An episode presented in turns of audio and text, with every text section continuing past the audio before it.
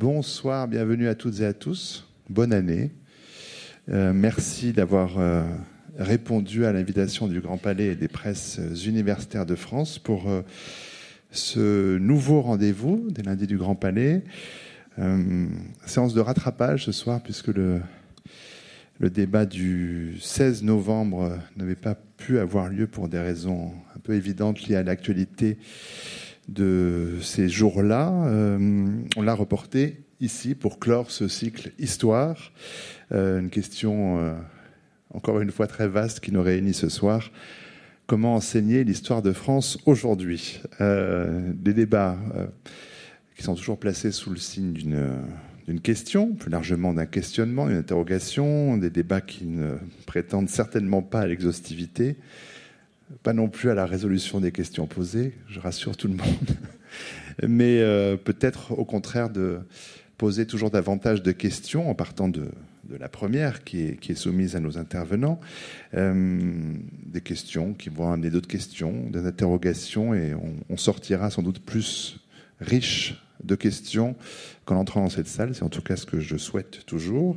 Euh, pour rappel, ici, nous procédons de la façon suivante je le rappelle, au public et aux intervenants, où je l'apprends. Euh, dans un premier temps, pendant une petite heure environ, je vais euh, euh, poser des questions, animer au besoin la discussion entre nos invités, que je vais vous présenter dans un instant. Et la dernière partie de notre, de lundi du Grand Palais sont dévolues aux questions que le public peut poser directement aux intervenants. Et on doit s'arrêter assez précisément vers assez précisément vers, ça ne va pas, mais assez précisément à 19h55 pour qu'à 20h, cette salle soit vide et que la vie du Grand Palais puisse euh, se poursuivre euh, selon une organisation évidemment euh, complexe. et le moment de question, bien sûr, n'attendez pas qu'il soit 19h53 pour tous lever la main, parce que c'est généralement comme ça toujours un petit peu long à, venir et, les questions après sont, sont nombreuses et je voudrais pas qu'il y ait trop de frustration euh, parmi le public. Donc n'hésitez pas, euh, quand on vous donne la parole, à vous en saisir. nos invités ce soir vont, vont répondre ou dresser des pistes de réponse par, par rapport à la, question de départ. Euh, ils auront peut-être, euh, on l'espère, d'une certaine façon, des points de vue différents. C'est aussi la raison de leur présence ensemble euh, pour sur ce plateau. Je vais bien sûr poser des questions, mais je précise aussi, là c'est vraiment pour les intervenants, qu'il faut que vous sentiez libre d'intervenir ou de réagir quand vous le souhaitez, sans que j'ai obligatoirement des questions à vous poser au préalable. je présente très rapidement, puis je prendrai un peu plus de temps, euh, lors du premier tour de table, nos invités. À mes côtés, le Divine Bantini, qui est maître de conférence à, l'Université de Rouen. À ses côtés, je le fais dans l'ordre géographique, c'est Thibault Leroy, qui est professeur euh, au lycée Adolphe, Adolphe à Vitry-sur-Seine. Euh, il a enseigné auparavant à, Paris 1. Et puis, l'autre extrémité de ce plateau, c'est Laurence Decoq, qui est professeur agrégé d'histoire-géographie en lycée à Paris et, et chargé de cours en didactique de l'histoire à l'Université Paris Diderot, notamment. Là encore, je, euh, je vais compléter dans un instant. Euh, Shakila Zombilongam, qui devait être présente ce soir avec nous, a dû annuler sa venue étant souffrante. Donc euh, voilà, on lui souhaite à distance des vœux de prompt rétablissement. Euh, mais elle était fiévreuse. Mais enfin, c'est un sujet qui donne la fièvre aussi, peut-être, hein, comme on va le voir ce soir. Un premier tour de table. Donc, alors, pour mieux vous présenter, je vais commencer avec Laurence de Coq, comme elle est à, l'autre bout de, de, cette estrade, pour pas qu'elle se sente éloignée. Donc, je rappelle, je viens de le dire, vous êtes professeur agrégé d'histoire-géographie euh, en lycée à Paris, chargé de cours euh, en didactique de l'histoire à Paris Diderot, enseignante associée à l'IFE, l'Institut français. Les, micros sont ouverts, hein, n'y touchez pas. Le moment euh, venu, euh, vous allez voir, on, vous entendra. L'Institut français d'éducation, donc, vous êtes enseignante associée là-bas, vous êtes l'auteur d'articles, notamment sur l'enseignement de l'histoire et, chercheuse en sciences de l'éducation membre du bureau du comité de vigilance face aux usages publics de l'histoire. Euh, vous avez euh, aussi co-dirigé l'ouvrage Comment Nicolas Sarkozy écrit l'histoire de France, c'était en 2008. Euh, Mémoire et histoire à l'école de la République, c'était Charmant Collin précédemment. Vous avez aussi co-dirigé avec Emmanuel Picard le livre La fabrique scolaire de l'histoire, sorti chez Agone là, en 2009. Dans la présentation de ce livre, vous rappelez que depuis la Révolution française, l'enseignement de l'histoire est associé à la construction d'une identité nationale, je mets tous les guillemets qu'il convient, euh, qu'elle a pris la, forme, on le sait, d'un récit euh, ethnocentré euh, dans l'idée de permettre l'intégration de tous les futurs citoyens de la République, quelles que soient leurs identités originelles, dans cet ensemble politique unique. Euh, vous pointiez euh, déjà l'exaspération et, les critiques des exclus du roman national. On reviendra sur ces, sur ces termes à chaque fois. Euh, exclus parce qu'ils sont issus d'identités diverses. Alors c'est l'une des questions qui figure dans, dans le programme de notre débat. Quelle attitude adopter face aux nouvelles générations? Qui, issues de cultures variées, partagent les bancs d'une seule et même école républicaine entrons directement dans le sujet. Première piste avec vous, Laurence de Coq, qui avait aussi travaillé sur l'enseignement du fait colonial d'ailleurs. On part directement comme ça. Merci beaucoup. Euh, merci pour votre invitation. Bonne année à tous. Euh, alors évidemment, c'est une question euh, extrêmement vaste et, qui entre immédiatement dans le cœur du sujet, en tout cas dans ce qui fait le plus débat aujourd'hui dans l'enseignement de l'histoire et euh, on le sait moins, mais en fait dans ce qui a toujours fait débat dans l'enseignement de l'histoire. C'est l'intérêt de faire de l'histoire et de l'histoire de l'enseignement de l'histoire, c'est qu'on se rend compte que les débats qui euh, euh, semblent aujourd'hui inédits sont en réalité récurrents. Ils ont une histoire, ils peuvent s'inscrire dans l'histoire. Et donc vous l'avez évoqué, en effet, la question des identités multiples, on pourrait dire ça, des identités euh, plurielles. En tout cas, la question de la place que l'on peut accorder à la différence dans un enseignement qui a des finalités euh, de construction d'une culture commune, c'est une question qui en soi euh, semble paradoxale.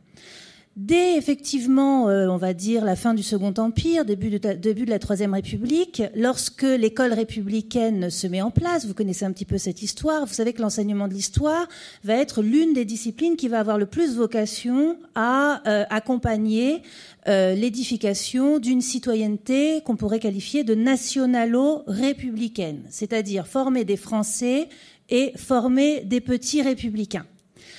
Euh, tout cela passe évidemment par la circonscription de ce que signifie être français et de ce, que signifie être républicain. Alors être républicain, on le sait à peu près, être français, euh, à la fin du 19e siècle, ça ne va pas de soi. Quand on vit en Bretagne, quand on vit en Alsace, euh, quand on vit dans le Languedoc, on ne parle pas le français, euh, on n'a pas forcément les mêmes unités de mesure. Hein. Donc le fait d'être français, c'est un apprentissage. C'est l'apprentissage d'une langue, c'est l'apprentissage d'une histoire commune, etc. Et cette question-là, et je ne parle pas évidemment des colonies, qu'est-ce que ça veut dire aussi être indigène dans une colonie auquel on demande d'être français hein euh, Cette question-là, elle va tarauder en fait l'histoire de l'enseignement de l'histoire depuis sa fondation. Euh, et de la même manière, on pense souvent que euh, ça s'est fait, on va dire, de façon presque consensuelle, hein, c'est-à-dire que sous la Troisième République, avec les hussards noirs de la République, c'est-à-dire les instituteurs, on disait aux petits Bretons non, non, tu parles pas breton, tu vas parler français. Ton histoire, c'est Vercingétorix, Clovis, Charlemagne, etc. Le petit Breton disait ah bon, super, d'accord, ça y est, hop, je suis français. Ça s'est évidemment jamais passé comme ça. Hein.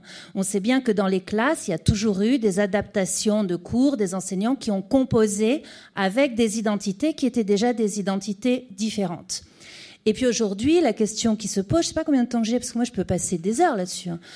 Euh... Pas des heures, parce que c'est une première prise de parole, mais je vais vous redonner la parole régulièrement, vous inquiétez pas. Donc aujourd'hui, la, la, la, la, question qui se pose, évidemment, elle est par rapport à la place que l'on doit accorder dans le récit national euh, aux identités que l'on peut rapidement euh, qualifier liées, aux identités qu'on va dire liées à l'immigration coloniale et postcoloniale. C'est-à-dire à, l'immigration qui est arrivée euh, en France majoritairement au moment des Trente Glorieuses, et puis euh, qu'on a cru euh, d'abord temporaire, et puis qui en réalité s'est installée, s'est installée sur les bancs de l'école. Pendant longtemps, l'école, pas simplement l'enseignement d'histoire, mais l'école, on va dire au début des années 80, fin des années 70, s'est dit, bon ben, mon but, ma générosité républicaine consiste à tout faire pour qu'ils rentrent chez eux en ayant euh, acquis la langue d'origine, la culture d'origine, etc. Et puis au début des années 80, il y a tout à coup la prise de conscience que ces enfants ne vont pas rentrer chez eux. Et donc la question se pose autrement. Elle se pose selon euh, un autre angle qui est est-ce que nous devons prendre en compte ces cultures et ces origines particulières et modifier en conséquence notre récit national, notre récit historique Ou est-ce qu'au contraire, nous considérons que ce récit historique, ce roman national qui euh, euh, ronronnait, on va dire, assez bien depuis euh, la fin, de la, de, la fin du XIXe siècle, c'est-à-dire ce que je vous ai dit tout à l'heure, hein, Vercingétorix, Clovis, Charlemagne, les grands hommes, les grands événements, etc. Est-ce qu'on considère qu'il est tellement attractif, ce récit national, il est tellement généreux, il est tellement républicain, que finalement ces petits immigrés, ils vont l'adopter ils vont rentrer dans cette marche du récit national au républicain et ils vont laisser de côté, ils vont abandonner leur culture d'origine, leur culture familiale, leur langue d'origine, etc. C'est cette double tension, en fait, qui nous anime depuis les années 80 jusqu'à encore aujourd'hui. Et peut-être tout à l'heure, on reparlera des derniers débats sur l'enseignement de l'histoire. En effet. Voilà, les derniers débats sur l'enseignement de l'histoire, j'y reviendrai peut-être, mais ils reprennent exactement cette même tension. On verra comment entre juin et septembre les choses ont changé. Mais ça, on y revient tout à l'heure. Mais premier tour de table donc avec euh, peut-être toujours sur cette question de Thibault Leroy, donc euh, enseignant euh, au lycée Adolphe Chériot à Vitry-sur-Seine. C'est votre deuxième année, je crois, là-bas, après avoir enseigné deux ans à l'université Paris 1. Alors, vous menez aussi des recherches en histoire coloniale. Vous vous intéressez à l'histoire des représentations de la construction d'un imaginaire colonial dans l'Empire comme en métropole. Alors, c'est vrai qu'on reproche souvent au programme scolaire euh, d'histoire d'être au service de cette domination blanche, euh, métropolitaine. C'est l'idée du Guadeloupéen disant nos ancêtres les Gaulois, cette image-là, mais correspond à une, réalité. Euh, quel regard vous portez, vous, alors, cette, euh, sur cette même question, Thibault Leroy, sur cette double tension euh, qu'évoquait à l'instant Laurence de Coq depuis les, au moins oui, depuis ces années 80 alors merci aussi de merci aussi de l'invitation et bonsoir à tous. Eh bien finalement il y a la même chose, c'est-à-dire que euh, dans les classes aujourd'hui, on va avoir un problème euh, pour les élèves de se reconnaître dans un roman national où eux sont absents. Où eux sont complètement absents et où, à la différence peut-être du, petit breton euh, dont tu parlais tout à l'heure, là en revanche, où apparaît dans le programme finalement l'histoire qui est la leur et dont ils sont de toute façon les porteurs de par leur famille, de par l'histoire familiale, de par d'autres formes de récits de leur histoire qui existent, qui sont euh, qui sont concurrents peut-être ou qui sont simplement euh, parallèles à, l'histoire scolaire euh, et qui dans les salles de classe vont arriver avec d'abord un bagage qui est le bagage de leur histoire familiale et puis aussi avec une attente, avec un désir d'histoire en fait, dans lequel ils vont avoir une, forme de oui voilà d'attente, mais dans lequel ils ne vont pas pouvoir nécessairement se se reconnaître pleinement. Et ça, c'est euh, oui, bah, c'est ce dont tu parlais, c'est-à-dire euh, les premières, deuxième, troisième générations aujourd'hui euh, d'enfants de population issus issus en grande partie de l'empire. Ça, c'est le premier élément que je voulais que je voulais apporter. Sur le deuxième élément que je voulais apporter, euh, l'enseignement de l'histoire en France, finalement, euh, quand on entend notamment les débats qui ont eu lieu euh, au moment de la fabrication des nouveaux programmes du collège, on a le sentiment que l'histoire doit servir à quelque chose. C'était effectivement la vision Troisième République, hein, très 19e, fabriquer une nation et que l'école en était le creuset. Aujourd'hui, il y aurait cette même idée, il faudrait faire de l'histoire de la même façon. Or, l'histoire a évolué, euh, l'historiographie a complètement, complètement évolué, la façon euh, de faire de l'histoire a évolué, euh, donc la façon d'enseigner l'histoire aussi nécessairement évolue. Et aujourd'hui, au collège comme au lycée et à l'université, on y vient, où on y viendrait, ce serait souhaitable. On ne fait pas cours magistral euh, nécessairement de l'histoire de France, mais on essaye plutôt de faire un cours où les élèves, les étudiants, un peu comme des apprentis historiens, doivent s'approprier finalement l'histoire de France. Alors comment construire une appropriation de l'histoire de France dans son discours et dans ses pratiques quand en même temps ils ne peuvent pas tout à fait s'y reconnaître? C'est un petit peu la problématique que je voulais que je voulais apporter. Alors, je vais pas non plus euh, vais pas non plus disserter trop longtemps dessus puis laisser peut-être la parole à ma voisine de gauche. Mais je voudrais y revenir aussi. Le Divine Bantini, en effet, maître de conférence à, à l'université de Rouen, des recherches qui portent notamment sur les engagements politiques euh, et la conscience historique au XXe siècle, un travail en cours sur les années 68, euh, membre de la rédaction de XXe siècle, chercheuse au Centre d'histoire de Sciences Po. Euh, vous co-animez avec euh, Yvan Jablonka un groupe de travail Jeunes et Jeunesse, objet d'histoire. C'est du passé déjà pour vous? C'est du passé, mais bon, ça fait partie de votre histoire. Euh, euh, auteur, ça c'est du passé, mais qui est toujours présente de la France à l'heure du monde. 1980 à nos jours, c'est sorti au seuil en 2013, et on va pas mal s'y référer. Jeunesse oblige, histoire des jeunes en France, au 19e, du 19e au 21e siècle. Là, c'était avec Yvan Jablonka, en effet. Euh, le plus bel âge, point d'interrogation, jeune et jeunesse en France, à l'aube, de l'aube des Trente Glorieuses à la guerre d'Algérie. Alors peut-être d'ailleurs resserrer le cadre ou raccourcir la focale, mais c'est pas moins compliqué puisqu'on parle d'enseignement, on parle de jeunesse un terme bien vague, bien complexe, euh, ou les deux, sur lequel vous travaillez. Euh, pour répondre à la question comment enseigner l'histoire de France aujourd'hui, il faudrait peut-être avoir une idée un peu plus précise ou un peu plus fine euh, de celles et ceux à qui s'adresse cet enseignement. Alors c'est aussi l'une des difficultés que de bâtir un programme. On va, on va revenir sur les éléments les plus récents, mais un programme qui qui, qui viennent non seulement euh, euh, aux Martiniquais, mais aussi euh, aux jeunes de la cité des 4000, du village breton ou, du lycée Louis le Grand, parce qu'ils ont, ont aussi ce même programme d'histoire. On s'adresse à la jeunesse, et vous êtes mieux placé que quiconque dans cette salle pour dire à quel point la jeunesse, c'est quand même une chose extrêmement, non pas abstraite, mais plurielle.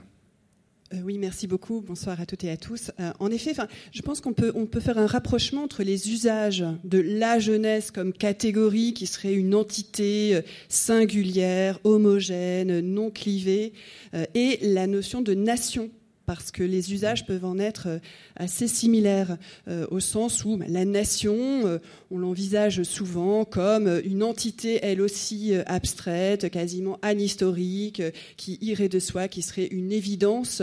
Euh, comme toutes les évidences, à ne pas interroger. Alors précisément, et ça fera la transition aussi avec ce que disait Thibault en particulier, Peut-être une façon de, répondre à la question, c'est de réarticuler, euh, comme on cherche toutes et tous à le faire comme, comme enseignants euh, et enseignantes, euh, l'enseignement de l'histoire et la recherche. Hein. Tu disais notamment que euh, la manière de faire de la recherche euh, a beaucoup évolué. Donc on est dans une situation. Je pense que c'est ça le, le, propre déjà de, de l'opération historique, de la construction de la discipline historique, c'est de se situer dans le temps et se situer aussi comme enseignant et enseignante d'histoire et comme éventuellement euh, historienne et historien. C'est-à-dire se situer, il y a non pas une appartenance générationnelle, même si bon, je, me rajeunis un peu en me mettant dans, dans la génération de Thibault, mais en tout cas, ce n'est pas, pas une question de génération là, mais c'est une question de, vraiment de situation, euh, situation historique euh, qui renvoie notamment à une évolution considérable de la discipline. Qu'est-ce qui s'est passé euh, en l'espace, disons, de trois décennies, pour être un peu schématique euh, C'est une histoire désormais ouverte au grand vent, c'est-à-dire c'est une histoire décloisonnée, c'est justement une histoire qui est de moins en moins encadré par un carcan, par des frontières et notamment par un, carcan national.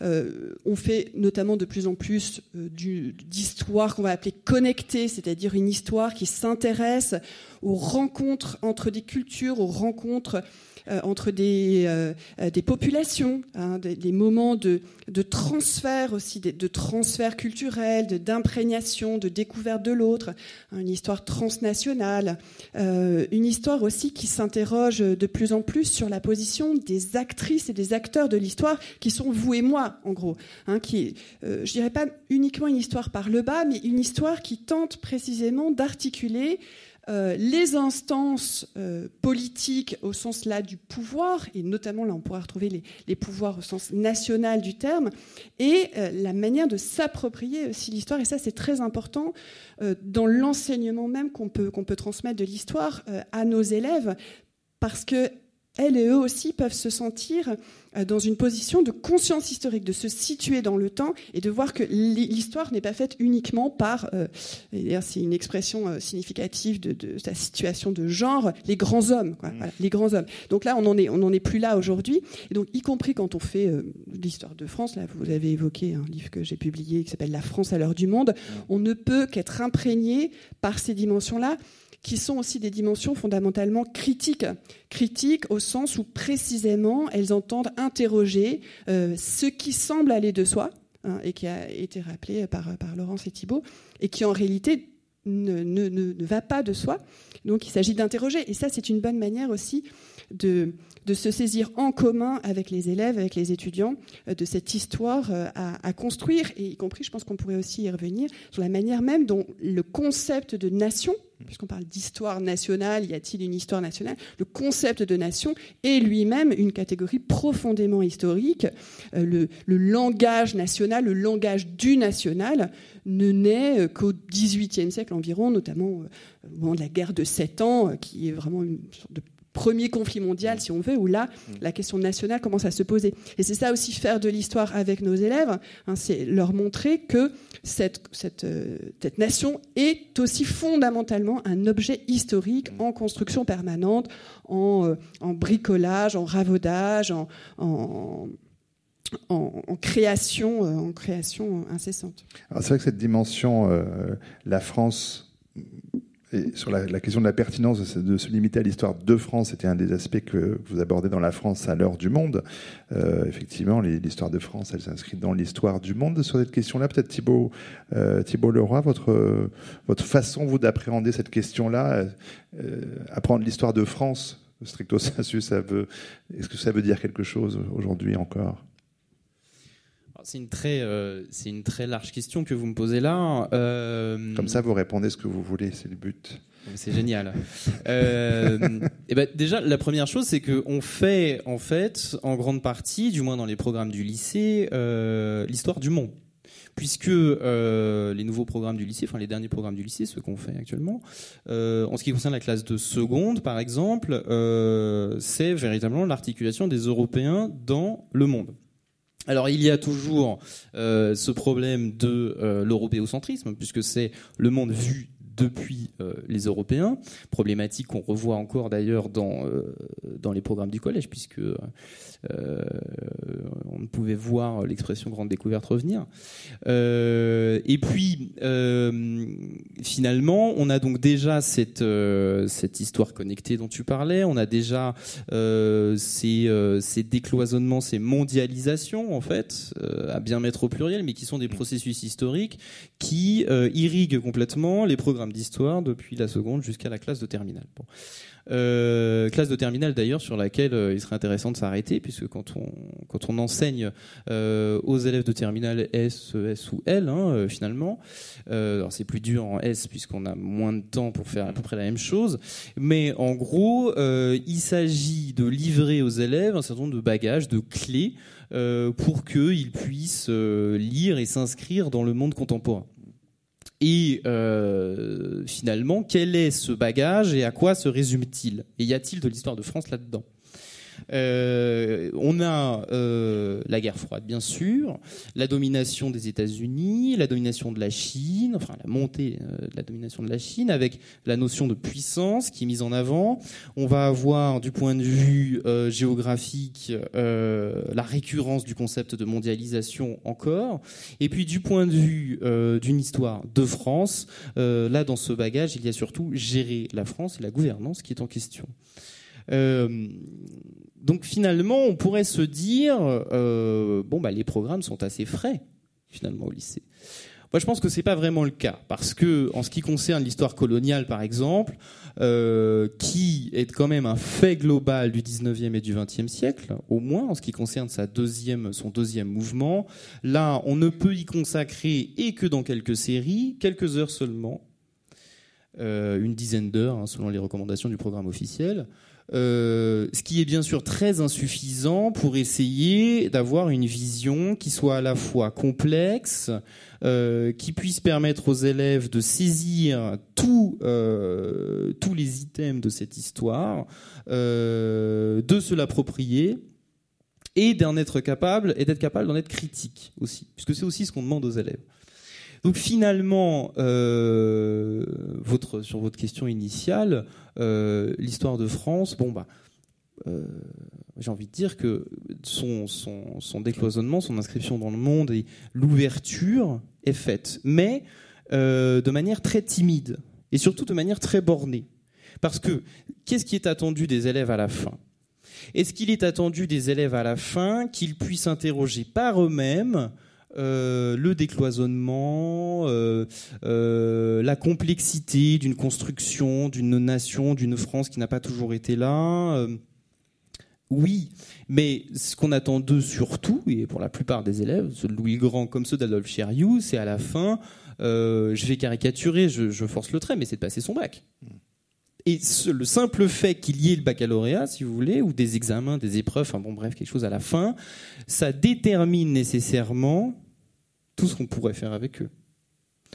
Euh, il faudrait faire sauter un grand nombre de verrous pédagogiques pour pouvoir arriver à euh, ce que les élèves et l'enseignant s'emparent de ces questionnements, y accordent tout le temps nécessaire, et qui pourrait aussi être le temps du goût des élèves d'abord, c'est-à-dire question, on a le temps, on le prend, on le fait ensemble, etc. Beaucoup d'enseignants le font et y arrivent mais avec une, euh, une dimension institutionnelle pesante, il faut bien le dire, euh, sur les professeurs et sur les élèves eux-mêmes, puisque on est une matière euh, qui vont devoir passer à la fin de leur bac. Laurence de Coq, sur cette question, alors peut-être pour la, oui, la complexité, ça prend du temps, on le sait tous. et en même temps, il y a cette question qu'on se pose. alors, comme élève peut-être un peu, mais c'est peut-être plus euh, comme parent, savoir jusqu'à jusqu'à quand, jusqu'à quand au plus près on, apprend l'histoire aux, lycéens, aux collégiens, euh, jusqu'où ça doit aller un programme d'histoire. Mais alors plus on va près de nous et moins on peut passer de temps sur euh, sur les événements précédents. Enfin, il y a quelque chose d'assez logique là-dedans. Là aussi, on est dans une double tension, pour reprendre cette, euh, cette expression-là. Qu'est-ce, que vous, qu'est-ce qui vous semble, vous, euh, la, la voie la plus juste? Est-ce qu'il faut passer plus de temps? Alors, euh, aller au-delà des recommandations sur certains points Est-ce que, Quel est le, libre arbitre aussi de chaque professeur par rapport à ces questions-là? Ah, Vous me posez beaucoup, beaucoup de questions, en fait. Pour répondre d'abord à, la première, euh, faut-il aller jusqu'à aujourd'hui? C'est une tradition de l'histoire scolaire d'aller jusqu'à nos jours. La Première Guerre mondiale, elle est entrée dans les manuels scolaires en 1919, dans les manuels. Et elle est entrée dans les programmes scolaires en 1923. Alors pourquoi? Ben, précisément parce que euh, l'enseignement de l'histoire à l'école, c'est pas l'enseignement de l'histoire à l'université, c'est pas le monde de la recherche. Les deux entretiennent un lien qui est très fort, mais il faut bien comprendre que l'école, en tant qu'institution, fabrique son propre récit du passé. Et pourquoi est-ce qu'elle fabrique son propre récit du passé? Parce que l'école, c'est fondamentalement un lieu politique et un lieu intrinsèquement lié aux politiques. On pourra toujours se plaindre, ronchonner et dire mais l'enseignement de l'histoire c'est pas politique, etc. Il se trouve que nous avons en France des programmes qui sont des programmes nationaux. Il se trouve qu'une grande majorité encore, et j'espère que ça va continuer, d'élèves sont scolarisés dans l'école publique et qu'il y a donc un lien intrinsèque entre l'école, l'État et le régime politique en place. À partir de là, il est impossible d'imaginer, d'ailleurs, voyez bien que dans ce mot programme, bizarre ce mot programme, hein, le mot discipline aussi, hein, tous ces mots-là ne sont pas des mots qui sont innocents. Hein. Euh, à partir de ce moment-là, il est tout à fait impossible d'imaginer euh, déconnecter un programme de la commande politique. Ça, c'est la première chose. Et la commande politique, elle est de dire il faut comprendre le monde d'aujourd'hui. Elle est vaste, hein et d'ailleurs elle n'est pas que celle de l'enseignement de l'histoire. Hein Elle est de dire il faut que les élèves puissent se situer dans le monde d'aujourd'hui pour pouvoir agir en tant que citoyens dans le monde de demain. Bon.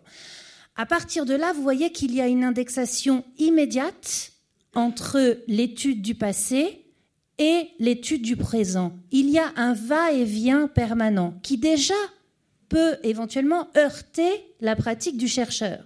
Parce que la pratique du chercheur, elle est justement, ça a varié, Ludivine l'a rappelé, elle a raison, mais la pratique du chercheur, elle est justement de se dire, j'oublie le présent pour restituer totalement l'historicité du moment. Or, un professeur d'histoire, il est en prise permanente avec un aller-retour passé-présent. C'est pour ça que la guerre, elle entre en 1919 euh, ou en 1923. Alors maintenant, je vais vous faire juste entrer un tout petit peu dans les coulisses de production du programme, parce que souvent on dit ah la ministre, mon Dieu, mais si la ministre ou le ministre écrivait tous les programmes scolaires, mais elle, vraiment, elle manquerait beaucoup beaucoup de temps. Hein. Alors c'est très très euh, complexe en fait l'écriture d'un programme scolaire. Très rapidement, hein, parce que ça a changé, mais je ne vais pas rentrer dans les détails. Mais juste pour que vous compreniez, quand je parle de commande politique, je ne parle pas d'un ministre ou d'un président de la République qui prend son téléphone et qui dit à une commission tiens ma commande politique euh, c'est d'enseigner uniquement l'histoire de France. Hein. C'est pas comme ça que ça se passe. Quand je parle de commande politique, je parle donc d'un collectif, hein, d'un groupe qui est missionné pour écrire des programmes dans ce groupe, il y a des chercheurs, il y a des inspecteurs, il y a des enseignants. Et voyez bien que euh, la proportion, elle est variable. Et si vous avez plus de chercheurs, vous aurez des programmes qui seront davantage ancrés à la recherche. Et si vous avez plus d'inspecteurs, vous, vous aurez des programmes qui sont très en réponse à une commande politique directe. Et si vous avez plus de professeurs, vous aurez des programmes qui seront très conscients des difficultés d'application et des difficultés pédagogiques. Donc vous voyez qu'il y a un dosage à faire. Dans les derniers programmes, il y avait aussi, et c'était la première, c'était une nouveauté, il y avait aussi des parlementaires dans la commission chargée de faire des programmes. C'est pas rien ça. De mettre trois sénateurs et trois députés dans une commission chargée d'écrire des programmes scolaires, vous voyez que tout ça n'est absolument pas anodin. Hein. Ensuite, il y a ce qu'on appelle des lettres de cadrage. Alors là, effectivement, c'est les services du ministère qui disent, voilà, dans mes nouveaux programmes, je veux absolument qu'il y ait l'histoire de l'immigration, je veux absolument qu'il y ait l'histoire de l'esclavage, ou alors, je veux qu'on se focalise uniquement sur l'histoire de France, je ne veux pas qu'on aborde les pages sombres du passé, hein, le passé colonial par exemple, on ne va pas trop en parler. Voilà, tout ça, c'est une lettre de cadrage. Puis après, il y a des contingences comptables. Il y a trois heures en sixième, il y a trois heures en cinquième, il y a deux heures en première, il y a des contingences horaires. Et puis après, il y a tout un tas d'associations et de groupes de pression autour. Il y a des syndicats, vous savez, qui sont rarement d'accord. Il y a une association de professeurs d'histoire-géographie, maintenant il y en a plusieurs. Il y a des euh, associations féministes. Il y a euh, le comité pour la mémoire de l'esclavage, etc., etc. Et vous savez que nous sommes dans l'ère du consensus. Et l'ère du consensus, ça veut dire qu'il faut auditionner tout le monde avant de trancher. Et alors sur les derniers programmes, c'était particulièrement criant, tout le monde a été auditionné. Sauf qu'évidemment, personne n'est d'accord. Donc vous allez d'un côté avoir une association féministe qui va dire oh là là mais il n'y a pas de femmes dans les programmes, il faut absolument équilibrer le rapport entre les hommes et les femmes, etc. Vous allez avoir d'un autre côté une association plus disciplinaire qui va dire quand même n'oublions pas la nation, euh, il faut que les Français euh, euh, apprennent à aimer leur pays, etc. Et vous avez donc des discours le, comité pour la mémoire de l'esclavage va dire tout de même, il faut revenir sur cette page sombre, montrer aussi qu'à un moment donné, les Français ont participé euh, à ce crime contre l'humanité, etc. Alors, vous voyez que montrer d'un côté, ils ont participé au crime contre l'humanité, puis après montrer qu'il faut apprendre à aimer la patrie, aimer la nation, aimer la République, etc. Tout ça, ça peut créer des parasites. Et à l'arrivée, ben, ça donne des choses que les plus anciens d'entre nous, d'entre vous, regardent avec beaucoup de circonspection en disant mais c'est quoi ce manuel scolaire? Vous l'avez tous fait, hein euh, Mais c'est quoi ce manuel scolaire? Euh, On comprend rien. Ça passe du coq à l'âne. Il euh, n'y a plus de chronologie. c'est plus comme moi, j'apprenais les choses à l'école, etc. Ça va être des chercheurs qui vont regarder les programmes et qui vont dire non mais attends, euh, là on est à des milliers, des milliards de kilomètres de la production de la recherche sur cette question-là. Et pourquoi ils, ne parlent pas de ça? Et pourquoi il n'y a pas ci? Et pourquoi il n'y a pas ça? Etc. Ça va être des enseignants qui vont dire c'est infaisable. On n'a pas assez de temps, on court après le programme, il n'y a jamais assez, etc. Et donc, en fait, aujourd'hui, les programmes scolaires sont des compromis entre euh, plusieurs groupes de pression soumis à la commande politique et dans le cadre d'un rapport de force.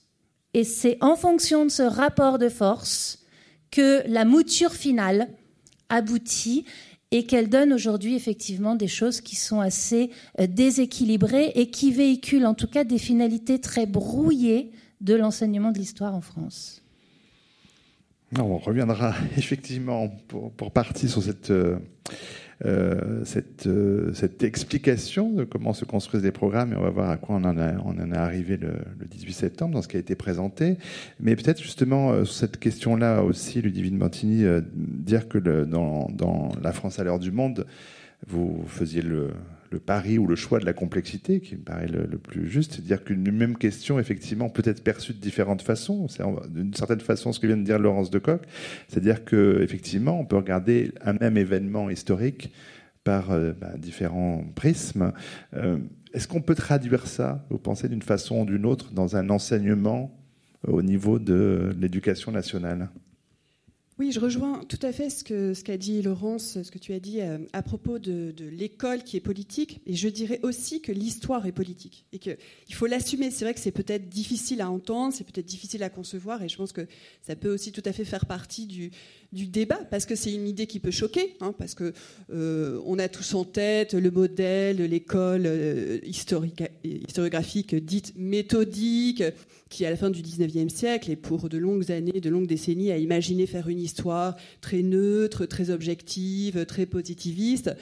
Et bien évidemment, dès ce moment-là, cette question a été discutée et aujourd'hui, on est quand même assez loin. Enfin, c'est une question en tout cas qui reste débattue, mais on est loin de penser désormais qu'il peut y avoir une neutralité, une objectivité euh, de l'histoire. Et ça, je pense qu'il faut avoir l'honnêteté, c'est compliqué, euh, mais l'honnêteté de, le faire saisir aussi à nos élèves.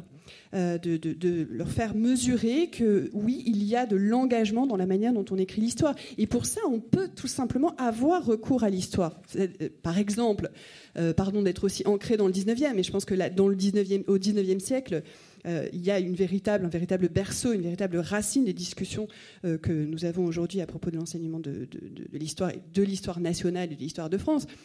entre un Louis de Bonald qui écrit une histoire euh, complètement légitimiste, royaliste, hein, qui entend relire toute l'histoire à cette aune, et un Jules Michelet qui, au contraire, a une vision républicaine, une vision qu'aujourd'hui on appellerait précisément une histoire par le bas, par le peuple, par les anonymes, hein, par, par, vous et moi encore une fois, et puis euh, une espèce d'intermédiaire qui serait Guizot, qui lui a une vision disons plus bourgeoise hein, euh, dans son ancrage sociologique et politique de l'époque. Bon, ce sont trois manières d'écrire l'histoire et trois manières de transmettre du coup une forme, une forme d'enseignement. Et je pense qu'en ayant en donnant conscience à, nos élèves euh, de, justement de cette historicité, c'est-à-dire de cet ancrage euh, dans l'histoire euh, de, la discipline historique, on, est déjà, on a déjà franchi un premier pas pour, euh, pour mesurer à quel point il y a de l'engagement et que, et que pour, pour elles et eux, comme élèves, il y a également de l'engagement.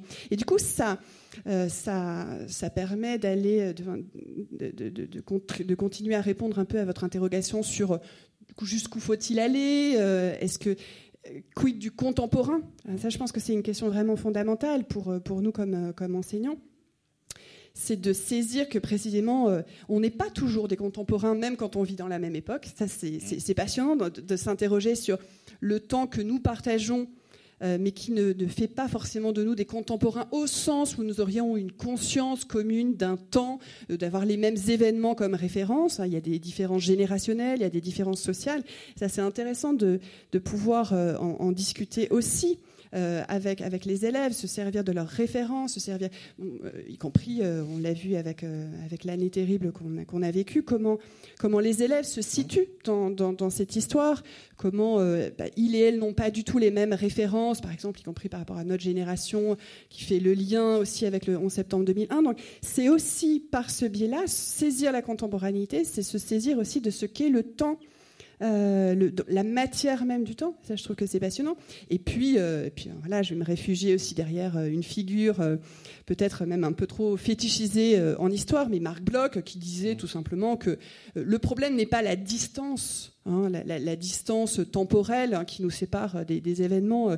il disait que on, peut traiter d'événements récents qui, ne seraient pas forcément brûlants, et d'autres, euh, une histoire, par exemple l'histoire des guerres de religion, qui pourrait, euh, dans, dans, certaines euh, dans certaines régions, dans certaines provinces, justement être une question encore très aiguisée, très, très prégnante en termes de, de débat politique. Donc voilà, je pense qu'il faut se saisir de cette, de cette dimension intrinsèquement politique, mais au sens large, au sens de faire citer ensemble comme, comme enseignant d'histoire. Peut-être euh, pour, euh, non pas clore, mais enfin pour, pour continuer sur ce, sur ce point, euh, Thibaut Croisy, Thibaut Croisy, pourquoi je vous appelle Croisy Le Roi. qui est Thibaut Croisy? Quelqu'un qui m'a écrit aujourd'hui. Thibaut Leroy, pardon. je pensais à cette année 2015 dont on, on est enfin sorti. Enfin, c'est l'année. simplement, on a beaucoup, au mois de janvier, dit voilà, il faut que euh, à l'école. Il faut quand même, c'est à l'école d'expliquer aux jeunes gens ce qui se passe, peut-être qu'ils comprennent pas bien. Il y a eu des réactions diverses euh, aux minutes de silence qui n'ont pas été respectées, etc., etc. Il y a eu ce, le 13 novembre euh, depuis, des réactions très différentes parce que c'est pas du tout le même événement non plus, mais voilà, ça c'est le contemporain. on comprend bien que la, guerre la Première Guerre mondiale entre dans en, en 1919, c'est assez logique parce que l'événement est si considérable que, euh, qu'il se doit d'y entrer. Euh, cette année 2015, est-ce que vous, ça va être aussi quelque chose dont vous allez vous servir dans, vos cours aujourd'hui? Bah, c'est un peu la question d'une élève de première euh, juste après, juste après les, attentats. En fait, c'est même demander, mais monsieur, quand est-ce que ça, ça va rentrer dans les manuels en fait? Les, élèves ont eu conscience en novembre euh, effectivement, je crois. Alors c'est toujours difficile de dire les élèves ont fait ceci, ont fait cela. Je ne suis pas le porte-parole de mes élèves ni de tous les élèves de France. Et vous avez rappelé d'ailleurs toute la diversité qui la compose, tant sociale que euh, religieuse ou pas. Enfin bref, ils sont extrêmement divers.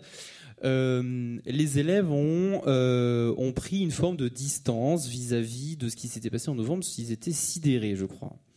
Euh, et euh, en janvier, euh, il y avait aussi déjà de l'engagement, comme, comme tu le disais, Ludivine, dans, il y avait déjà de l'engagement dans Je suis Charlie, je suis pas Charlie. Quel était le rôle de l'enseignant dans tout ça? Vous avez dit dans votre question, on a demandé à l'école de. C'est qui ce on en fait? Est-ce que c'est le même que celui qui fait, euh, qui fait les programmes? Est-ce que c'est le même qui passe commande politique, etc. De fait, euh, on est quand même un peu surpris euh, de voir que, j'y reviens quand même parce que la question elle est justement très politique, que l'élaboration des programmes d'histoire du collège qui se sont faits au premier semestre 2015 ont abouti, malgré tous les compromis et toute la culture du consensus, à une version qui finalement avait à peu près satisfait tout le monde dans cette, cette petite bataille de, de, de, chiffonnier que tu expliquais très bien. On était à peu près tous d'accord pour dire oui, bon, ok, ça va, ça peut, aller. Euh, bon, bah finalement, il y a un débat avec deux ou trois, euh, j'exagère, mais quelques personnalités, quelques intellectuels, euh, eux très politisés, qui se sont emparés de la chose et qui ont dit euh, nous sommes dans une France euh, attaquée dans ses valeurs, nous sommes dans une France attaquée dans sa laïcité, alors l'enseignement de l'histoire de France a un rôle politique très précisément, et quelle ne fut donc pas notre surprise, enseignant, euh, de découvrir que le pouvoir, et la personnalité la plus importante du pouvoir en France, le président de la République lui-même, euh, décidait euh, très rapidement que en fait ces programmes devaient être complètement modifiés, effectivement, qu'ils n'étaient pas du tout comme il fallait, et euh, on allait aboutir à une mouture qui était en fait pire que ce que nous avions avant. Alors là, évidemment, bizarre que tout ça se soit passé en 2015, n'est-ce pas? Mmh. Bon je reviens, euh, je reviens à Charlie et je reviens euh, aux événements plus récents que nous avons connus et à ce qui a pu se passer en classe, etc. Je fais le lien. En fait, euh, notamment sur les mines de silence ou sur les cours d'après, gérer le cours d'après, qu'est-ce que c'est, etc. Bon, moi, quand il y a eu Charlie, j'étais enseignant stagiaire. Et là, quand il y a eu les attentats, j'étais enseignant néo-titulaire. Donc, si vous voulez, j'étais peut-être le moins armé de la profession euh, pour répondre euh, aux questions de mes élèves. D'ailleurs, je me posais à peu près les mêmes, en fait. Euh, et je suis arrivé dans ma salle de classe, un peu stressé, voilà, et ils m'ont posé plein de questions différentes. Est-ce qu'il va y avoir une guerre mondiale Est-ce que les musulmans vont être pourchassés? Enfin, je veux dire, des, vraies, des vraies interrogations. Et puis euh, là, tout dernièrement, en discutant avec des élèves au lycée, euh, peu après les attentats, euh, ils me disaient, mais en fait, enfin moi je leur disais, mais vous savez où c'est Rubichat Vous savez où c'est le Bataclan Vous savez où c'est? Non. Ils ne savaient pas. Vitry-sur-Seine, c'est pas très loin, mais ils ne savaient pas où c'était. et mon premier cours d'après attentat, ça a été un cours de géographie parisienne, quoi, si vous voulez. Pas tellement d'histoire. Euh, et d'ailleurs, il faudrait poser une question. Moi, j'ai pas la réponse, mais est-ce que l'histoire doit être mobilisée tout de suite, immédiatement, là après coup, euh, le 15 novembre, euh, pour répondre aux questions des élèves sur il s'est passé quoi le 13 novembre à Paris? Je ne suis pas certain. En revanche, je vais finir là-dessus. en revanche, si le contenu, les connaissances historiques d'un enseignement d'une histoire de France et qu'est-ce que serait que cette histoire de France d'ailleurs? On a vu qu'elle était bizarre et compliquée. Mais euh, les outils, les méthodes, le bagage critique, intellectuel que tout au long de la scolarité euh, on fait apprendre à nos élèves, recevoir des documents, ne pas les considérer comme vérité immédiate, mais au contraire les critiquer, se les approprier, les discuter. C'est tout cela que fait l'histoire en fait. Et donc, et que fait l'histoire scolaire? Et finalement, euh, ce que je leur ai dit, c'est bon, bah, on va faire exactement ce qu'on a toujours fait, c'est-à-dire on va prendre un document, on va poser des questions dessus, etc. Alors, ils n'étaient pas forcément très heureux de faire ça, mais euh, on a pris des docs et on a vu, effectivement, bah voilà, euh, la complexité du monde dans lequel ils s'inscrivent. Ils peuvent l'appréhender à partir aussi des méthodes et des outils que nous avons, pas nécessairement d'une chronologie d'histoire de France qui finalement n'est pas, ne s'applique pas tout de suite. Et quand vous disiez à l'instant, euh, comme je vois que Ludivine Pantini a pris des notes, je vais quand même euh, lui permettre de, de, réagir, mais quand vous disiez est-ce que c'est à l'histoire de, mais ça se pose aussi pour vous et pour euh, Laurence Decoq, c'est vrai que la demande du public, qu'il soit des élèves ou les citoyens, c'est de dire mais quels sont les faits historiques qui expliquent qu'on arrive à cette situation-là, ce jour-là? Qu'est-ce que c'est que, qu'est-ce que que le califat? Qu'est-ce que c'est que l'histoire des colonies? Qu'est-ce que c'est euh, que la domination, euh, les, les, empires les uns contre les autres, la fin de l'histoire, enfin le choc des civilisations Donc c'est bien vers l'histoire qu'on se tourne de certaine façon, et donc en l'occurrence vers le prof ou la prof d'histoire. Il y a une certaine logique à cela. Bien sûr, il y a une logique. Euh, euh, vers l'enseignement d'histoire et de géographie. Encore une fois, j'y reviens. la géographie, c'est la guerre, c'est autre même chose. si c'est pas le thème de la journée, mais, oui, c'est tout à fait mobilisable. c'est un travail de titan, en fait. Euh, ce que vous me dites là, parce que quel fait historique vais-je ah devoir servir D'autant plus. Je parle de la demande, hein, je ne parle pas de la réalité d'une réponse possible. Oui, oui, bien sûr. Mais là, en ce qui concerne la demande des élèves sûrs, effectivement, euh, euh, d'où ça vient, etc. Je pense que pour une grande partie d'entre eux, tout ça est obscur et tout ça, en fait, se mélange dans un gros sac. un gros sac avec énormément de choses à l'intérieur, dans un temps extrêmement contracté et qu'ils n'ont pas, euh, c'est le sentiment que j'ai, ils n'ont pas nécessairement de vision complexe des choses qui, ensemble, doivent être retissées, finalement. Déjà. Qui serait l'histoire? Qui serait effectivement l'histoire avec ses outils et ses méthodes, comme j'ai dit. Laurence de Coq. Oui, juste pour compléter là-dessus, euh, il y a quand même aussi un, constat qu'on a tous pu faire, euh, et après euh, Charlie, et après les attentats du 13 novembre, c'est que les éléments d'explication, alors fallait-il les mobiliser ou pas à l'instant T, ça c'est une autre question, mais en tout cas, les éléments d'explication de, de ce qui a eu lieu, relèvent de ce qui est quasiment totalement absent des programmes scolaires de l'école primaire jusqu'à la fin du lycée. C'est-à-dire que là, on a eu la preuve criante que pour comprendre le monde contemporain, il fallait quand même avoir une certaine idée euh, de ce qui se joue dans le monde précisément, et pas simplement en France, de ce qui s'est joué dans le monde dans le passé, de euh, l'extrême complexité euh, géopolitique euh, du Moyen-Orient, de l'histoire de l'islam, alors pas forcément pour confessionnaliser l'événement, mais en tout cas à partir du moment où un groupe se revendique du sunnisme et considère les chiites comme son pire ennemi, encore faut-il savoir expliquer la différence entre les sunnites et les chiites. Donc vous voyez que les explications qui pouvaient être demandées par les élèves étaient précisément ce qui était absent des programmes et ce qui le sera pendant de longues années, puisque Thibault a, commencé à, mm. dévoiler euh, euh, le néant dans lequel nous ont jeté la dernière commission de programme euh, en, septembre dernier. Donc il y a quand même un lien, hein, il y a un lien qui, on voit bien une, une, disjonction entre ce qui est pensé par la commande politique et notamment la tendance actuelle, la très contemporaine, à se replier sur l'Hexagone et à se replier sur euh, un fantasme de république toujours déjà là et de laïcité magique. Hein. On voit bien qu'il y a une disjonction entre ça et euh, ce qui permettrait précisément de s'inscrire dans la complexité d'un monde violent, c'est-à-dire penser la violence et penser le monde. Euh, Ludivine Pantini, vous preniez des notes tout à l'heure, peut-être que vous aviez une réaction par rapport à ce que disait Thibault. Oui, non, mais notamment autour de l'idée euh, que la France aurait été attaquée dans, ses valeurs. Hein. C'est vrai que c'est un discours euh, que nous avons entendu, euh, qui a été ressassé. Là aussi, ça, peut tout à fait faire partie du, débat, parce qu'on sent bien à quel point tout ça est politique et qu'il peut y avoir du dissensus, parce que c'est ça le politique. Là, on, y est, on, est, vraiment au cœur du politique.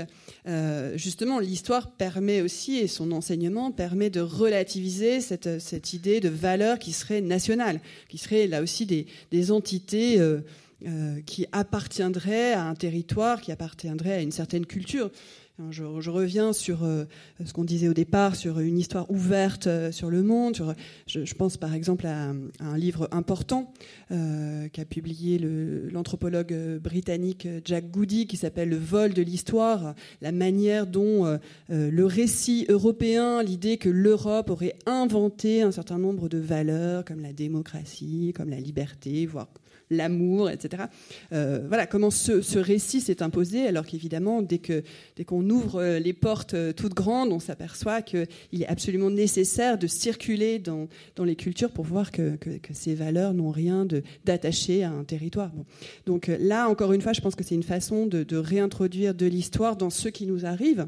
C'est fondamental de, de, relativiser. Moi, je suis toujours assez bouleversé face aux crispations identitaires et en particulier aux crispations de l'identité nationale face à ce genre d'événements, euh, euh, que, ce soit évidemment les attentats de, janvier, euh, que ceux du, 13 novembre. Enfin, qu'on soit dans un repli national en termes de réaction politique, c'est vraiment pas à la hauteur de l'enjeu. Et, pour nous, comme citoyens, faisant partie de cette, cité commune, et pour nous, comme enseignants et aussi comme, élèves.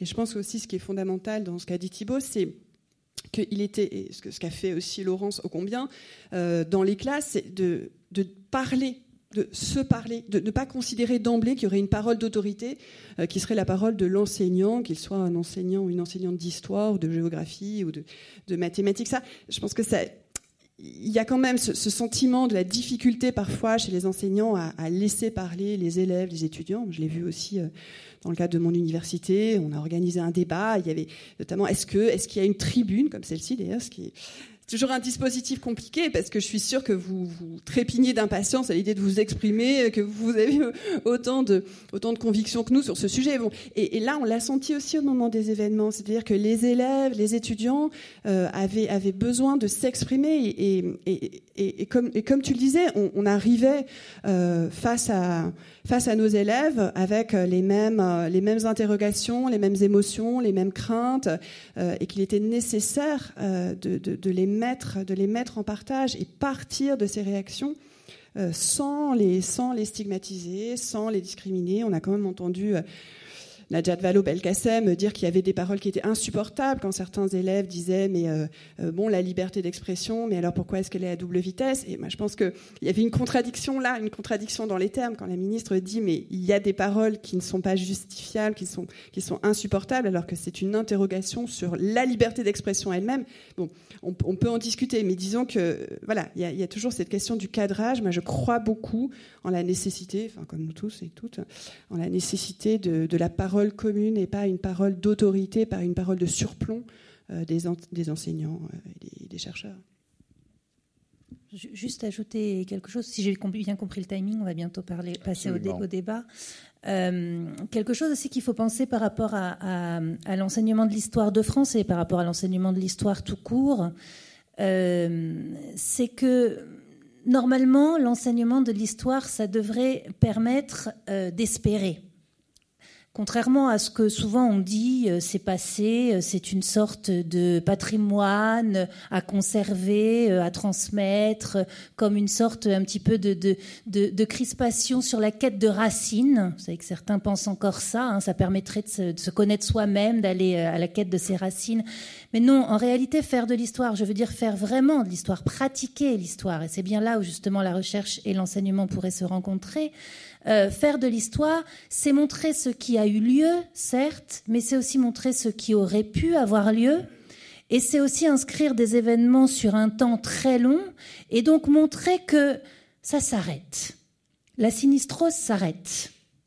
Et ça, vous savez, quand on est euh, face à des élèves qui, en 2015, à 15 ans, 16 ans, et même parfois plus petits, ont connu deux attentats dans leur ville et parfois même dans leur quartier, c'est le cas de mon fils par exemple, qui a 12 ans, euh, eh bien enseigner une matière qui permet de se dire ça s'arrête, ben c'est pas rien. on va voir si effectivement ça brûle dans la salle. Euh, un micro qui doit être euh, dans le fond de la salle. Si vous levez la main, on peut vous apporter un micro. Le temps qu'il arrive jusqu'à vous, euh, monsieur, ce sera vous qui, qui commencerez ce, cette discussion avec nos intervenants. Merci. Merci. L'histoire de France, vous la faites remonter à quand? Parce que les trois quarts de vos propos, c'était sur ce qui s'est passé il y a quelques semaines non, c'était le dernier quart d'heure, monsieur. Mais... Pas, tout à fait. Non, monsieur, mais vraiment, je suis très sensible aux horloges, croyez-moi. Non, non, mais sur l'ensemble du débat. Ce n'est pas ma question. On, l'a fait remonter à quand précisément En quoi est-ce difficile de, mettre en avant la complexité de cette histoire qui est en gros un mille ans C'est vous les professeurs, pas nous. De, des, mélanges, des, échanges, que les Bretons euh, de mémoire venaient des, euh, des, Celtes et de l'Europe du Nord, que Gengis Khan s'est arrêté à Vienne, que les Turcs ont occupé la moitié de l'Europe. Et donc, bon, ce sont des évidences. Et, donc, le, lien que vous semblez faire avec les événements récents, apparemment difficiles à expliquer, Madame, vous venez le dire à l'instant, vous les mettez en, perspective, ça devient très simple, quelque part. donc, ma question à nouveau, c'est vous faites remonter l'histoire de France et non pas l'histoire en France, à partir de quand? Bah, ça dépend ce que c'est que la France, en fait, tout simplement. Parce que euh, l'histoire de France, on l'a vu, c'est une construction. Euh, la France est une construction dynamique. Euh, la nation française, réellement, dans le, de manière historique, hein, s'incarne véritablement au moment de la République au XIXe siècle, finalement. Euh, qu'est-ce que c'est que la France quand euh, l'Alsace et la Lorraine ne sont pas encore dedans euh, De toute évidence, la France carolingienne n'est pas encore la France. La France mais, de Louis mais vous l'enseignez, vous l'enseignez. Oui, mais comprenez-moi bien, c'est-à-dire que ce concept de France, si on accepte de le considérer comme un concept, ce concept est une construction dynamique, historique justement, qui a pris du temps. Euh, et il y a un certain nombre de jalons dans l'histoire dont le 19e siècle s'est servi pour construire sa France. Mais euh, moi, je ne suis pas certain que, à l'époque carolingienne, euh, la France était déjà en germe, si vous voulez. Parce que dire ça, en fait, c'est tomber justement c'est souscrire du moins à une forme de roman national. Un roman national où la France serait éternelle et toujours présente. Non, non, ce sont des faits, simplement. Le territoire existait géographiquement il y a 1000 ans, il y a 3000 ans. En Chine, l'histoire, on l'a fait remonter il y a 5000 ans. Ça existait. Donc, à partir de quand on peut estimer que l'histoire de France peut s'enseigner comme telle, même si on fait les liens avec les Romains, les Grecs, les, les Mongols jusqu'à Vienne? Mais vous avez raison, c'est une question absolument fondamentale, mais ça, nous montre que euh, la question qui est posée suscite déjà une interrogation essentielle, c'est-à-dire est-ce qu'on fait de l'histoire de France? Pas forcément. Non, quand on fait de l'histoire médiévale, on ne fait pas d'histoire de France. Je, vous, euh, je vous conseille la lecture d'un ouvrage passionnant que pour certains et certaines d'entre vous, vous connaissez déjà peut-être, qui est euh, un livre signé de William Blanc et Christophe Naudin sur le mythe de la bataille de Poitiers. Hein, plus précisément à la fois l'histoire de la bataille elle-même, et ensuite l'histoire de son instrumentalisation. On s'aperçoit que euh, cette bataille est beaucoup moins importante qu'on ne l'imagine, qu'elle n'a pas du tout de, euh, de, de, matrice nationale comme on l'a véritablement construite à deux moments principalement. premier moment autour de la fin du XVIe siècle, et deuxième moment surtout, et Thibault y revenait, au, XIXe siècle. Donc c'est ce qu'on a essayé de dire tout à l'heure quand on disait que le, le sentiment du national, le sentiment d'être français commence véritablement à être je dirais imposé, c'est pas une vision euh, euh, complotiste de l'histoire que de dire ça, mais, mais des, autorités politiques, des pouvoirs au moment, euh, encore une fois, dans les années 1700-1750 environ, hein, essaient de, de, diffuser cette idée du national et d'une conscience de la France qui naturellement va, va davantage encore s'ancrer au XIXe siècle dans le prolongement de la Révolution française et, de, et des divergences politiques extrêmement intenses euh, que l'événement révolutionnaire a suscité. Donc c'est véritablement à partir de là qu'il y a euh, une volonté de, de diffuser, de transmettre euh, cette conscience de, de, de la France malgré la diversité culturelle, linguistique. Il y a un très très bon, très, très bon livre de l'historien Jean-François Chanet sur euh, la, République et les petites patries, hein, c'est-à-dire comment, c'est ce que rappelait Laurence tout à l'heure, c'est-à-dire comment au XIXe siècle on a aussi enseigné euh, le, sentiment national sans pour autant perdre de vue euh, la conscience des appartenances locales, régionales, de faire sans cesse le va-et-vient entre ces différentes formes d'appartenance et ces différents territoires. Laurence de Coq. En fait, la question que vous posez est précisément euh, la moins simple, contrairement à ce que vous affirmez quand vous dites que ça devient très simple. Non. Euh, alors, effectivement, si on enseigne euh, l'histoire de la construction de l'État français, si c'est ça que vous mettez derrière France, alors on peut avoir en effet un certain nombre d'étapes chronologiques. Vous avez dit ça fait mille ans. Bon, les historiens s'écharpent un petit peu là-dessus, mais peu importe. construction de l'État français. Construction du sentiment d'appartenance à l'État français. déjà, ça se complexifie, parce qu'effectivement, il faut que je fasse intervenir des variables un petit peu plus euh, euh, nombreuses, variables régionales, euh, tu l'as dit, variables de genre aussi. Hein. Est-ce que une femme se construit comme française de la même façon qu'un homme se construit comme français? Je ne sais pas, je ne suis pas sûre. histoire de la langue française. Hein, parce qu'après tout, on peut, aussi dire euh, l'histoire de France, euh, c'est l'histoire de la langue. C'est magnifique, ça. Ça ne s'est jamais fait dans les programmes scolaires de faire l'histoire de la langue. Ce serait particulièrement euh, intéressant hein, de voir comment une langue se crée, comment elle vit. Hein. D'ailleurs, ça ferait tomber un certain nombre de débats un petit peu pénibles sur l'orthographe. donc, histoire de la langue, histoire des gens qui vivent en France. Parce qu'en France, il n'y a pas que des Français.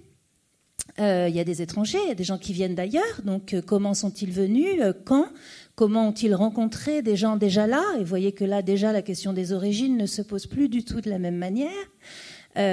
vous n'ignorez pas que nous ne sommes pas tous des descendants de Gaulois, hein, vous l'avez rappelé. Donc en réalité, l'histoire de France, ben, c'est vraiment pas si simple que ça à déterminer quand on se met dans une posture d'historien et quand on accepte de varier toutes les focales.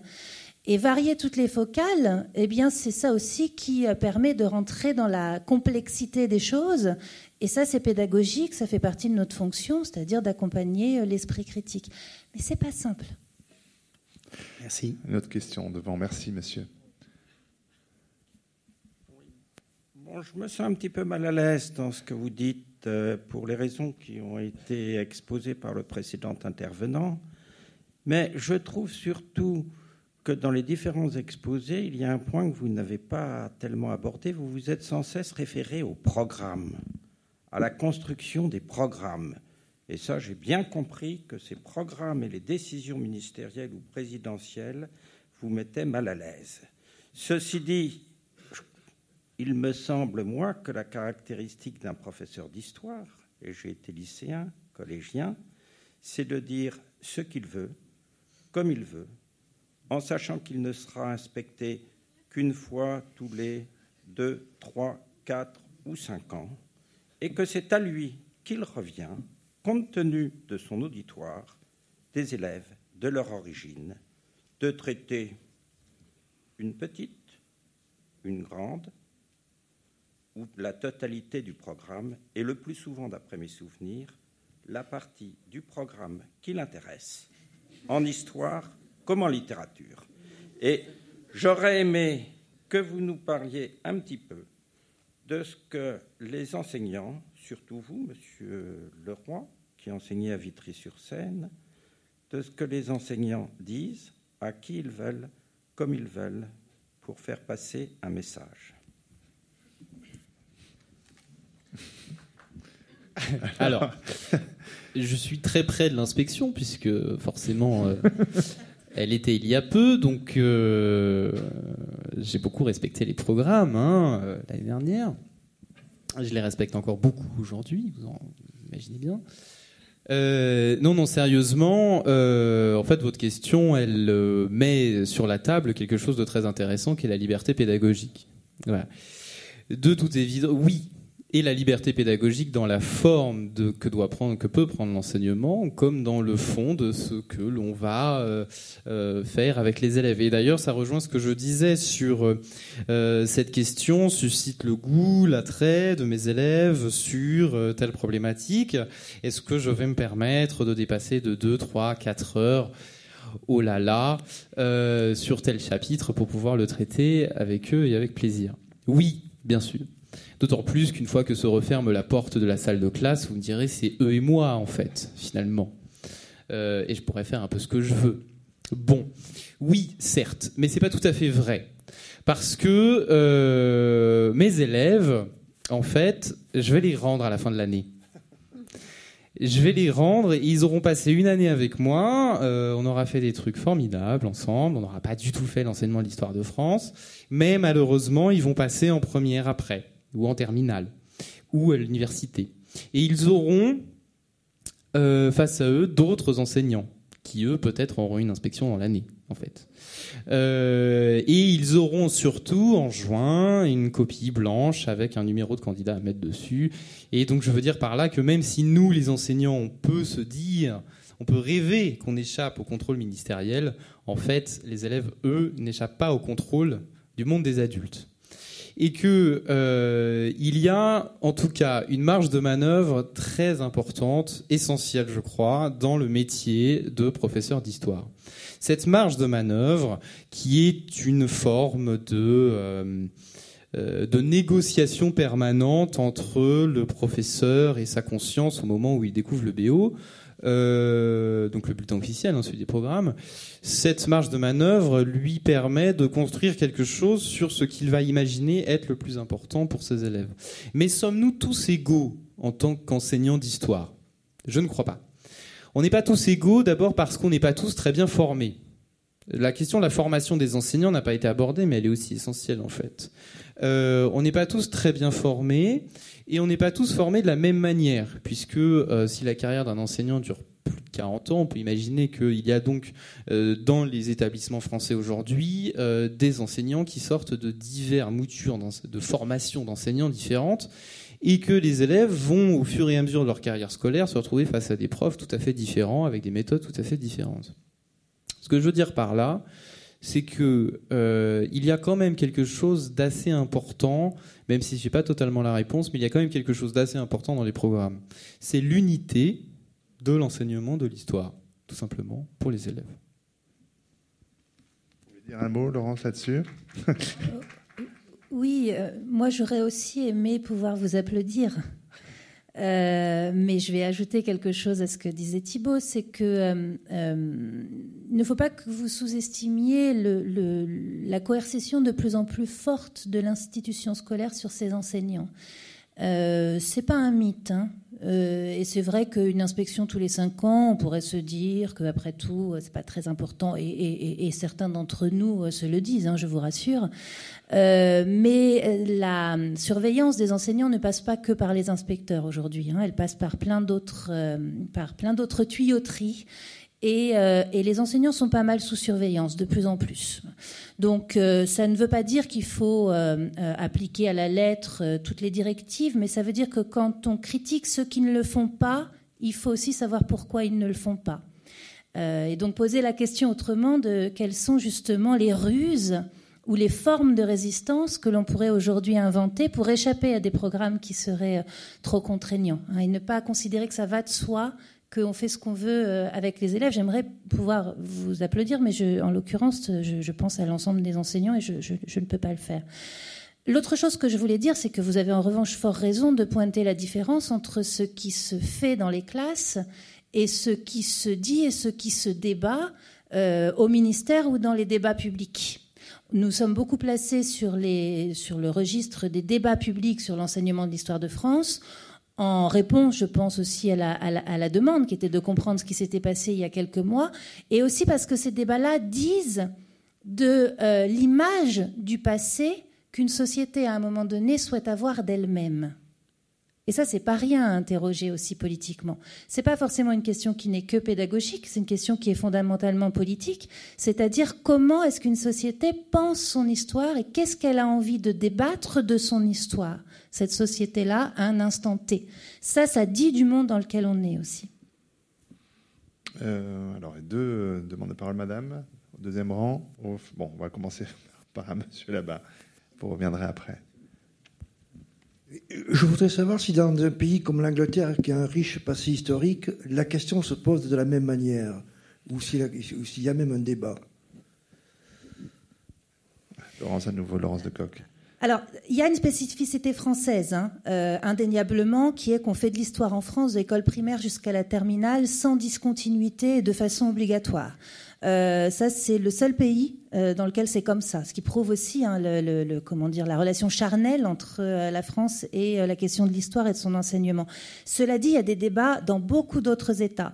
Et en Angleterre aussi énormément autour, mais vraiment de, de, la même question, hein, ce qu'ils appellent le National Curriculum, donc, comment est-ce qu'on enseigne l'histoire nationale? Et vous savez que la tradition politique, entre guillemets, euh, euh, communautarienne, hein, c'est-à-dire d'accorder plus de place euh, aux communautés dans la façon de se représenter la politique, eh bien, elle entre aussi en interférence avec cette question-là. Comment est-ce qu'on raconte l'histoire de l'Angleterre en laissant de la place à une histoire plus communautaire, mais tout en construisant un grand récit.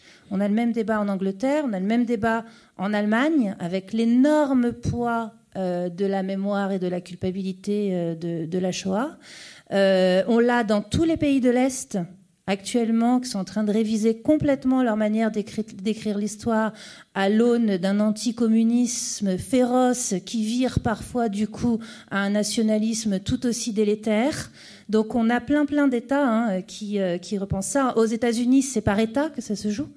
Hein, euh, le Texas, par exemple, est en train d'écrire sa propre histoire, euh, qui est en train de, de, renier euh, toutes, toutes les tâches sombres et, de, et de voir ça tout à l'aune du christianisme protestant. Donc oui, la France n'est pas le seul pays qui débat de son histoire nationale.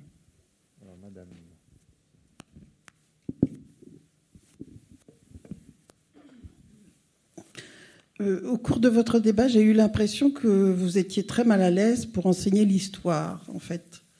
Vous ne savez pas où vous situez. Par... Enfin, les programmes officiels ne vous conviennent pas. Vous n'aimez pas ce consensus mou qu'on vous impose. Donc, moi, la question que je me pose, c'est comment vous, si on vous faisait choisir, vous, euh, comment enseigner l'histoire, ce dont vous, vous rêveriez? Est-ce que vous vous voudriez supprimer justement la chronologie ou cette façon d'enseigner l'histoire Est-ce que vous voudriez habituer les, élèves à euh, décortiquer un document historique? Je ne comprends pas très bien ce que vous voulez exactement. Parce qu'on sent que vous êtes mal à l'aise, que vous n'êtes pas satisfait de ce qu'on vous impose, entre guillemets, d'enseigner, ou de la façon dont on vous l'impose de l'enseigner. Donc je ne comprends pas très bien ce que vous aimeriez. Alors, Ludivine Bantini, ministre de l'Éducation nationale. Prise 1. Voilà, c'est la prise de pouvoir. Euh, non, alors je voudrais quand même, euh, permettez-moi de, de euh, simplement nuancer, ou alors je, je serais vraiment désolée qu'on vous ait donné l'impression d'être mal à l'aise avec l'histoire. J'ai plutôt l'impression que nous sommes enthousiastes face à l'histoire. Oui, et même pour enseigner l'histoire, pour enseigner l'histoire. Tout à fait. Mais pour enseigner l'histoire, voilà, je pense qu'on a, on a essayé, au contraire, de enfin, c'est notre quotidien de, de, transmettre aussi notre, notre passion. Là où nous sommes plus plus en porte-à-faux. Euh, moi, je, suis un peu décalée peut-être parce que la, liberté pédagogique qu'on a évoquée, avec la, marge de manœuvre et en même temps le, poids des contraintes, euh, ce sont des éléments qui sont très différents euh, quand même à l'université, où là, pour le coup, les enseignants-chercheurs sont, sont plus libres et sont aussi plus directement prises précisément avec l'histoire telle qu'elle se fait. Mais du, coup, je, ne réponds que très brièvement dans mes, mes, rêves les plus fous pour, pour les programmes d'histoire. En fait, c'est tout simple et ça rejoint tout ce qui a été dit là. En réalité, c'est de, d'avoir un regard aiguisé et décalé par rapport à ce qui nous est présenté sans cesse sans, critique, disons. Euh, c'est nous permettre euh, d'être ouverts sur, euh, sur le monde. Donc, tout en faisant de l'histoire de France, mais dans tous les domaines de, l'histoire de cette France, que ce soit le domaine de, la culture politique, des engagements politiques, que ce soit le domaine de l'économie, que ce soit le domaine de la culture, de ce qui nous entoure au quotidien, les images, le, visuel, qu'à chaque fois on ait le, sentiment de cette imprégnation par une conscience du monde, par une conscience de l'altérité. Et donc euh, voilà, des, programmes qui seraient. C'est pas, il ne s'agit pas, bon ça c'est un point de vue, hein, de rompre avec la chronologie. Ça, je pense que c'est un mythe. L'histoire ne se fait pas. C'est pas une histoire événementielle, c'est pas une histoire par date, mais c'est une histoire évidemment qui a conscience et des continuités et des ruptures. Donc il ne s'agit pas de rompre avec la chronologie, euh, mais, de, mesurer euh, euh, que les chronologies doivent être plurielles. C'est pour ça que j'essayais de parler aussi de l'idée de contemporanéité. Il y a des, chronologies différentes, des moments différents, selon, par exemple, les groupes sociaux, les groupes culturels que, nous allons retenir dans, notre perception d'histoire. Ça, on peut renvoyer à votre livre, encore une fois, sur, non, mais sur la France à l'heure du monde et des différentes lectures d'un même fait, enfin, cette, cette histoire-là, enfin, qui, que, que, vous souhaiteriez. Euh, Thibault Leroy, ministre de l'Éducation. Euh, merci, euh, c'est allé vite. Euh, Euh, alors comment l'enseigner effectivement? Bah, on, a pu paraître euh, très insatisfait et on est très insatisfait, euh, surtout au regard du défi, défi très concret d'enseigner une histoire, de faire réussir des élèves dans des conditions d'exercice du métier qui sont, rappelons-le quand même, loin d'être faciles et loin d'être évidentes. et il existe d'autres manières de faire. Alors, en fait, est-ce qu'on pourrait, euh, je pense pas qu'on puisse effectivement complètement rompre avec la chronologie. Est-ce qu'il faut complètement rompre avec un programme? Je suis pas sûr non plus. Michel Lusso, le président du Conseil supérieur du programme, disait euh, que finalement, lui, il serait pas totalement opposé à ce qu'il y ait quelque chose de très light et puis euh, on dise aux, enseignants, faites un peu euh, bâtissez à partir de ça, mais gardez quand même ces grandes lignes. Mais finalement, voilà. Euh, moi, je ne sais pas nécessairement en fait euh, faire euh, de, de l'histoire de France parce que on m'a pas bien appris à le faire. C'est ce que je disais tout à l'heure. ça, c'est la première chose. La deuxième chose dont je voulais, dont je voulais surtout parler, c'est que en fait, au quotidien, justement, c'était déjà dans ma première réponse, on gère euh, on gère, on négocie et on fait des trucs et on fait aussi des trucs super avec les élèves et les élèves font eux-mêmes des trucs super. Euh, moi, par exemple, j'aimerais bien euh, me réécrire un petit peu le programme de première, qui est en gros le XXe siècle mondial, pour le traiter uniquement à partir de l'angle de l'histoire des empires. Alors ça touche à ma propre sensibilité, et puis tout en respectant les cadres du programme, faire grand usage de ma liberté pédagogique pour aller traiter la Première Guerre mondiale vis-à-vis des empires, de traiter les régimes totalitaires et leur origine dans les empires, etc.. Et finalement, euh, je pense que beaucoup d'enseignants, euh, quand ils doivent concrètement composer leur cours d'histoire, d'abord, euh, ils se soucient de l'efficacité, je pense, que aussi entre l'émetteur qui est l'enseignant et le récepteur que va être l'élève, la distance est longue. non pas que leur attention soit toujours je veux dire, leur, ma salle de classe ressemble pas forcément à cet amphithéâtre, si vous voyez ce que je veux dire. Donc, euh, euh, leur attention n'est pas totale, pleine, constante, quoi. Et donc, il va y avoir que peu de choses qui va forcément être retenues de mon discours. Je vais me dire, mais comment est-ce que je vais être efficace pour que ça passe? Euh, Et finalement aussi pour que ils aient envie d'en faire par eux-mêmes. C'était aussi ça ce que je, ce que je voulais dire. Laurence de Coq, donc enfin ministre de l'Éducation. Euh, non, je vais, simplement compléter ce qui, ce qui, a été dit parce que je suis tout à fait d'accord. Alors d'abord, euh, j'ai beaucoup de plaisir à enseigner. Euh, j'ai eu beaucoup de plaisir à enseigner avec tous les âges, vraiment. Et je rêverais, si j'étais ministre de l'Éducation nationale, je, voudrais qu'un prof puisse enseigner à la fois à des enfants de 5 ans, de 12, de, de, 17 et à des étudiants. Voilà. Ça, ce serait une de mes premières réformes. Pas mal, qui ne hein. passera donc jamais. mais, mais non, juste pour que vous mesuriez quelque chose pour, pour euh, rebondir sur ce que disait Thibault. Aujourd'hui, dans un programme de collège, on va vous dire la Première Guerre mondiale. Vous allez entrer dans la Première Guerre mondiale par deux prismes. Le premier, c'est Verdun, et c'est une obligation. Hein. donc vous entrez dans la Première Guerre mondiale par euh, la bataille de Verdun, et le second, c'est le génocide des Arméniens. Ça, c'est un programme contraignant. Parce que moi, je veux bien étudier la Première Guerre mondiale, et même j'ai très envie d'étudier la Première Guerre mondiale. Mais j'ai envie d'étudier les enfants pendant la Première Guerre mondiale, j'ai envie d'étudier les acteurs pendant la Première Guerre mondiale, j'ai envie de comprendre quelles sont les guerres dans la guerre, j'ai envie de comprendre quelles sont les guerres à l'échelle impériale, etc. J'ai pas forcément envie d'entrer par Verdun et par le génocide des Arméniens. Euh, donc, vous voyez, c'est ça qu'on appelle décorseter en fait un programme, hein. c'est-à-dire le rendre dans, sa, dans son libellé, dans sa forme d'écriture, le rendre le moins contraignant possible.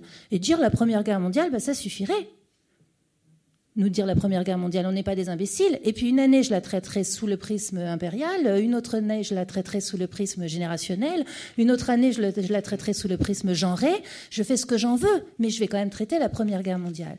Et juste pour terminer, euh, tout à l'heure, Ludivine faisait appel à, Marc Bloch. Moi, je vais faire appel à une femme, euh, là aussi un petit peu fétichisée euh, dans, l'enseignement, enfin dans, l'histoire de l'histoire, mais qui, a fait des choses absolument remarquables, qui est Michel Perrault, donc une historienne des femmes, une historienne aussi du monde ouvrier, et au début des années 80, lorsqu'il y avait eu déjà un, très grand débat sur l'enseignement de l'histoire, parce que je vous l'ai dit, tout se répète et tout se recycle, hein, il n'y a rien d'inédit en ce moment.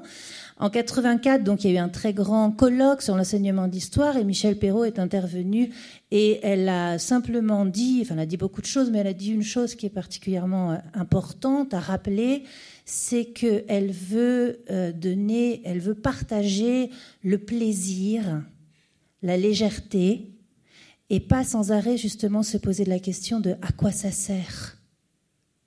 Voilà.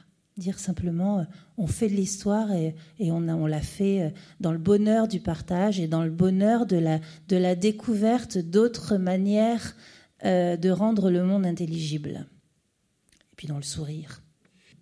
19h54, on finit par un sourire alors, avec, en remerciant grandement les trois intervenants ce soir et une salle attentive. Merci.